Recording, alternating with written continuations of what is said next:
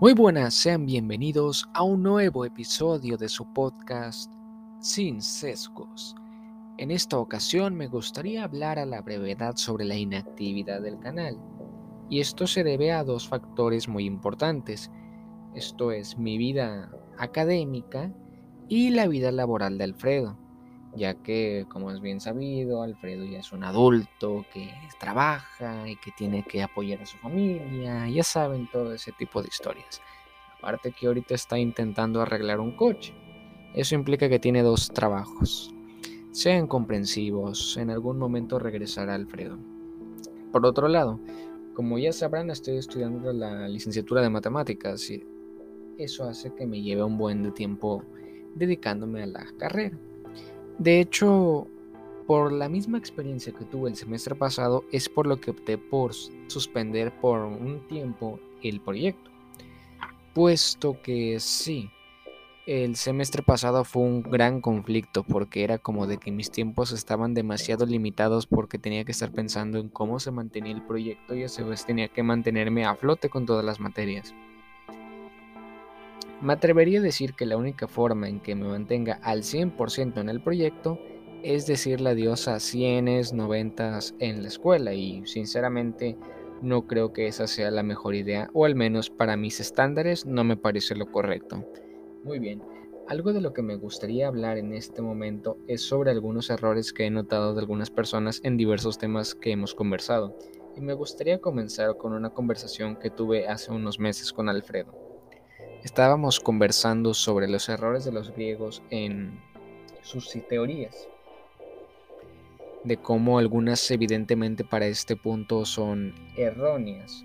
Y en ese momento le mencioné la teoría de Aristóteles de que el universo es finito, ya que él planteaba que todas las cosas tienen un tamaño para que algo entre las justas en él, como si se tratasen de recipientes y le dije que eso era falso porque en la práctica, por ejemplo, con el efecto Doppler vemos que el universo se está expandiendo por lo que se trataría de un infinito potencial. Y él me mencionó que como estaba en fase de teoría no podíamos tomarlo con total fidelidad, por. Y el problema principal que veo ahí es que Alfredo está usando mal el término de teoría. Quiero pensar que hay una ambigüedad del uso del término, porque cuando uno está conversando en el día a día, cuando usa la palabra teoría, lo suele usar para especulaciones. Por ejemplo, cuando uno ve una serie y cree que ocurrirán los demás capítulos, o, que, o cree sobre si va a regresar tal personaje o algo, dice que está teorizando, sale con su teoría. No quieren tomarlo como una verdad absoluta, así que dicen es mi teoría. Y ese es el problema, en la ciencia no es que ocurra algo así.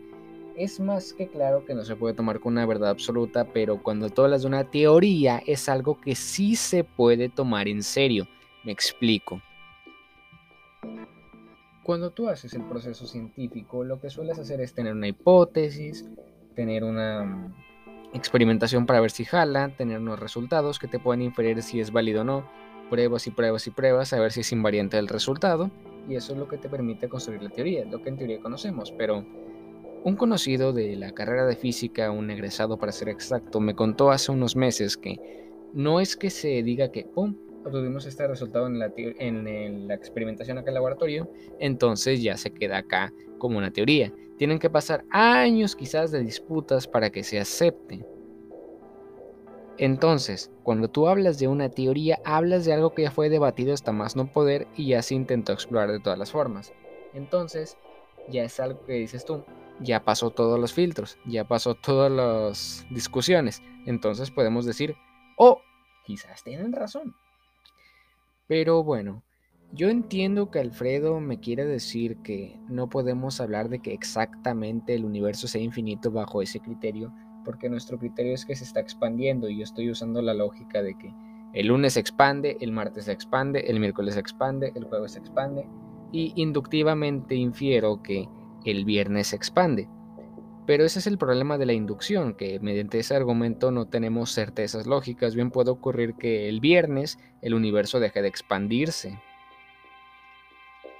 Eso lo dejo sobre la mesa para que algunos quieran comentar algo sobre si están de acuerdo conmigo, qué postura ven sobre si va a ser una invariante esto de que se expanda, porque evidentemente podemos encontrar diversas teorías que nos puedan reafirmar esto desde otro enfoque. A lo que me refiero es que, por ejemplo, nosotros podemos decir que porque lunes, martes, miércoles, jueves sale el sol, entonces sale el viernes el sol, pero eso es más que nada a priori un razonamiento inductivo. Pero nosotros ya podemos pensar en el movimiento de los planetas, podemos pensar en las órbitas, podemos pensar en la rotación de la Tierra y demás factores que nos van a decir que sí. Evidentemente va a haber día y noche. Entonces quizás alguien puede comentar algún argumento muy interesante para decir que sí. Independientemente de que esté infiriéndolo inductivamente, sí existe la posibilidad de que mañana se siga expandiendo el universo. Sí, bien podemos conversar un poquito sobre la teoría del tiempo, donde nos dicen que no existe un pasado, presente y futuro y todo está en nuestra cabeza.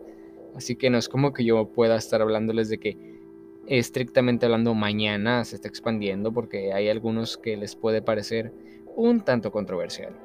Pero en fin, la teoría A del tiempo, la teoría B del tiempo también son otras historias de las que podemos hablar por largos minutos en diversos podcasts. Y me gustaría conversar un poquito sobre el paradero del canal, sobre qué proyectos podemos traer después. Por ahora lo que tengo en mente es traer un suplente para Alfredo un conocido de la secundaria con el que tengo en mente trabajar diversos temas un tanto sociales, como habíamos tratado anteriormente con el síndrome del Peter Pan, como habíamos tratado con todo lo de los jóvenes exitosos, como habíamos tratado, por ejemplo, con todo lo de si la ignorancia es felicidad, ese tipo de asuntos. Ya saben, conversaciones de aficionados más no expertos, por lo que desde luego no deberían tomarse en serio nada de lo que estamos diciendo, así que vayamos con calma con todo ese tipo de asuntos.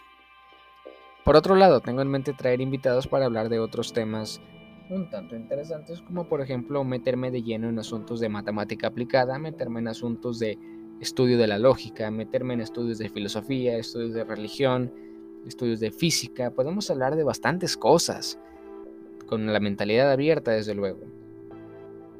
También me gustaría trabajar en una sección en la que invite conocidos de mi carrera para debatir diversos temas. Por ejemplo, hemos tenido conversaciones sobre la religión, sobre, por ejemplo, el argumento cosmológico Kalan, cosas que me gustaría traer a la luz después. Cosas maravillosas de las que podemos aprender todos. Muy bien, muy bien.